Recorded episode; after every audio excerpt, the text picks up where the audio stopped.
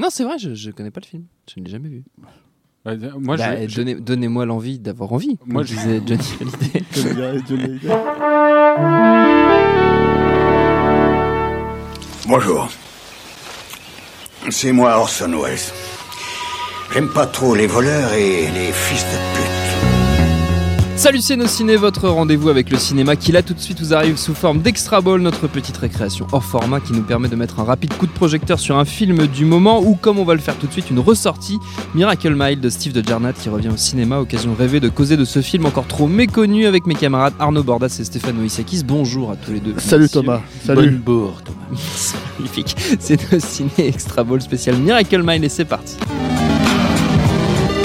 Monde de merde. Pourquoi il a dit ça? C'est ce que je veux savoir. C'est- Je savais que c'était pas une bonne idée de vous donner la parole euh, en même temps à tous les deux. Alors, alors Miracle Mile, appel d'urgence en français, 1989, 1990 en France, n'est-ce pas Stéphane? Steve de Jarnat. C'est tout ce que je sais moi du film, donc à vous de me, me vendre la chose, euh, Stéphane. Euh, ouais, c'est ce que, en fait, en gros, donc c'est un film qui est en train de revenir sur le devant de la scène en ce moment, qui a été euh, complètement oublié depuis sa sortie, euh, complètement remisé sous le tapis. Il y avait vaguement un DVD euh, MGM américain quelque part à une époque. Euh, ceci dit, c'était un, un- un script très très couru en fait par les studios euh, hollywoodiens à l'époque. Ça a fini par se faire parce que alors, de quoi ça parlait Euh, En gros, c'est l'histoire d'un type qui tombe amoureux d'une femme dans le quartier de Miracle Mile à Los Angeles. Euh, et il décide de lui donner rendez-vous euh, un soir pour la revoir. Quoi. Et il lui donne rendez-vous dans un diner. il se rate. C'est là où elle travaille. Et en fait, il répond à un appel d'une cabine téléphonique. Et euh, cet appel, en fait, c'est un, militaire euh, terrorisé qui, en gros, euh, lui dit les missiles arrivent. En fait, il, est persuadé d'appeler son père, le militaire en question. Les missiles arrivent, planque-toi, papa, etc., etc. Et l'autre croit au début que c'est une blague, il comprend pas ce qui se passe, et en fait, il se dit que le ton est tellement sérieux qu'il commence à euh, engrainer tous les gens qui sont autour de lui, en fait, et tout le monde commence à céder à la panique générale. Et son idée principale, en fait, c'est de retrouver la femme qu'il aime, euh, qu'il a, qu'il a, qu'il a raté de peu, quoi. Et euh, donc, c'est euh, c'est un film qui se passe de nuit. C'est un drame apo- pré-apocalyptique, on Oui, pourrait ça, dire, quoi. Voilà.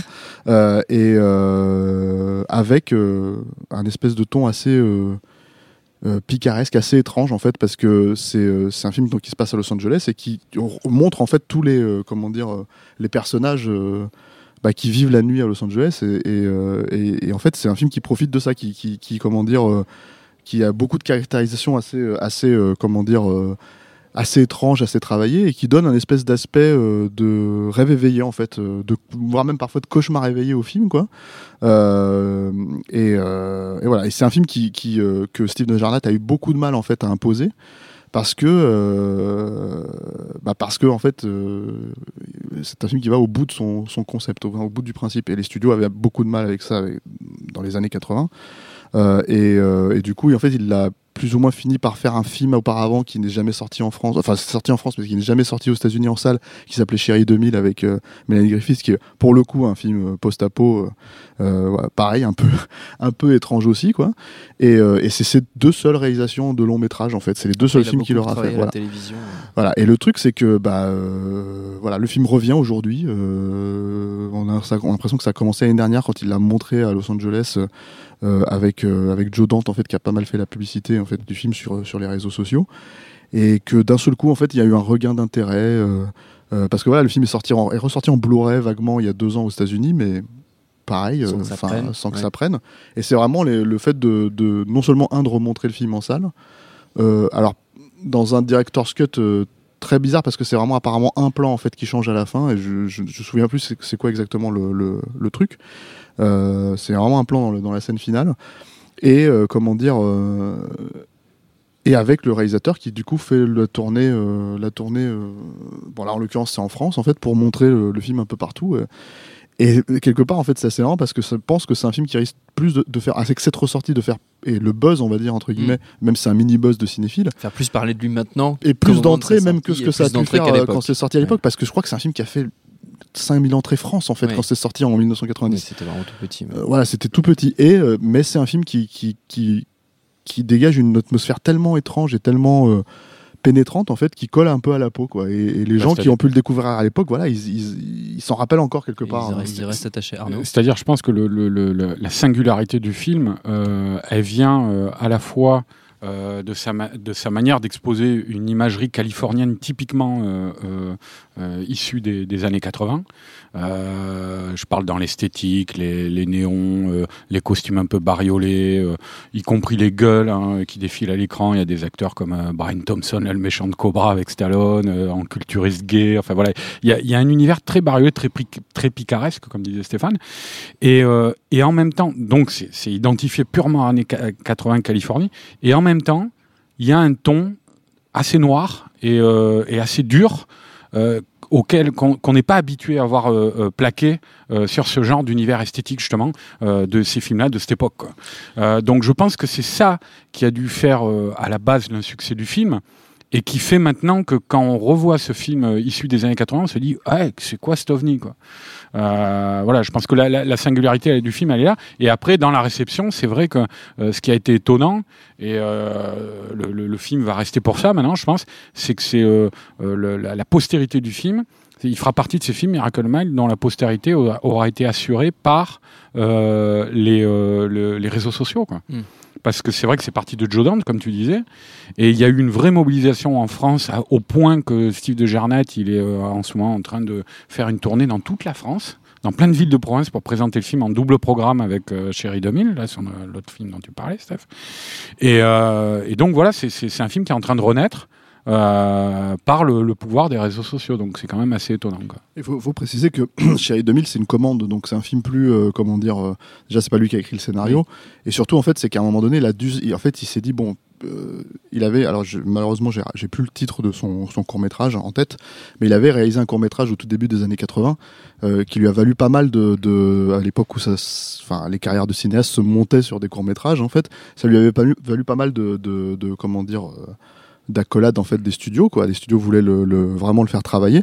Mais comme euh, ça a pris du temps et qu'il refusait pas mal de projets et parce qu'il voulait vraiment monter Miracle Mile c'est là où il a fini par accepter la commande de Chérie 2000 en fait pour euh, pour justifier en fait qu'il puisse monter un budget comme euh, celui de Tarzana, Tarzan c'est ça merci ouais qui est un film noir en fait qui est, un film en noir et blanc 1972. voilà c'est en 72 et- ouais en fait il avait commencé je crois qu'il l'a fini euh, à la fin des années 70 Bah, c'est du- vrai qu'il a une carrière étonnante parce qu'il avait fait ça, euh, euh, il a fait Chérie 2000 et Appel d'urgence et depuis, euh, je crois qu'il a fait un peu de télé. Mais, un euh, peu de télé il me ouais. semble qu'il a bah, je me demande s'il a notamment Urgence aussi. Voilà. Et, et, et, et voilà, c'est, c'est, euh, c'est, il a, il, apparemment, il a énormément travaillé, comme ça arrive aussi sur ce, ce genre de, de cinéaste. En fait, il a travaillé des, des, des scripts, il a fait du script doctoring.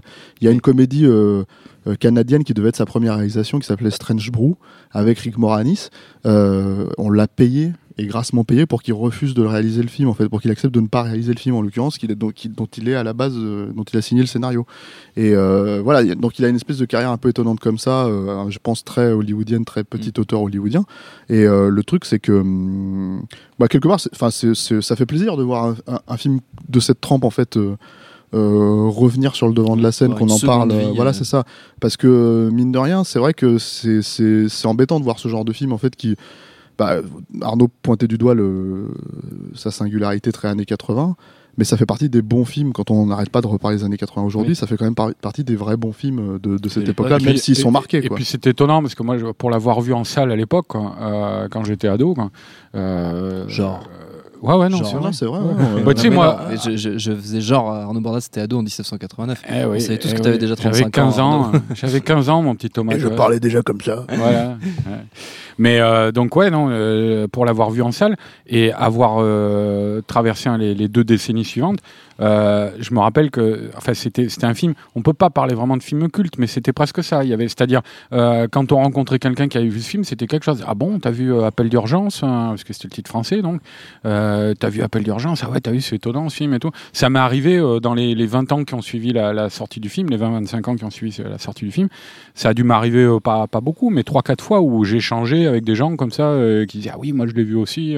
Et, euh, donc c'est sympa quand euh, il y a un truc comme ça euh, euh, dont on, a perçu euh, euh, la, la singularité, de le voir euh, reconnu, même 25 ans après, comme ça, euh, et de, le voir accéder à une, reconnaissance qu'il méritait. Et que ça prenne auprès d'un d'un tout nouveau public, tout on va dire public, vraiment, hein, parce que c'est, euh, je pense que c'est ça l'idée, c'est que, que, que le cinéaste euh, enfin, je pense que c'est un- du pain béni pour lui, l'idée de pouvoir Bien vraiment traverser toute la France pour montrer le film. Mais, mais c'est génial, en fait, de pouvoir se dire que, un, il y, a- il y a un distributeur qui permet ça, euh, même si j'imagine que c'est lié au buzz euh, depuis un, un an, quoi.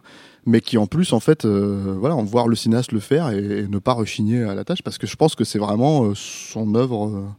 Comment dire, euh, à la fois maudite et à la fois euh, culte Bah, il restera pour ça. hein. Enfin, Ouais. à moins qu'il nous pondent un grand film là, ces prochaines années. ouais. d'ici quelques années. Mais... Voilà. Sur une fin de carrière, euh, peut-être à la, à la Miller, qui sait qui Est-ce qu'on t'a convaincu Vous m'avez convaincu, messieurs, d'aller voir Miracle Mike, donc qui est de retour au cinéma, qui va certainement nous revenir dans une édition euh, Blu-ray euh, quelconque, je pense. Une Ouais, Je édition pense européenne. qu'apparemment, il y a une édition con- On allemande. peut compter là-dessus euh, avec euh, ce genre de sortie, souvent accompagné par ça. Notre temps est écoulé. Merci à tous les deux. Merci à Jules à la technique, à l'antenne, Paris pour l'accueil, nosciné.com, binge.audio pour toutes les infos. Et on vous dit à très vite. Salut, c'est Mehdi Maizy. Retrouvez nos fun tous les vendredis, le podcast qui donne de l'amour à Kanye West, Michel Berger et Kalash Criminel. Uniquement dans nos fun.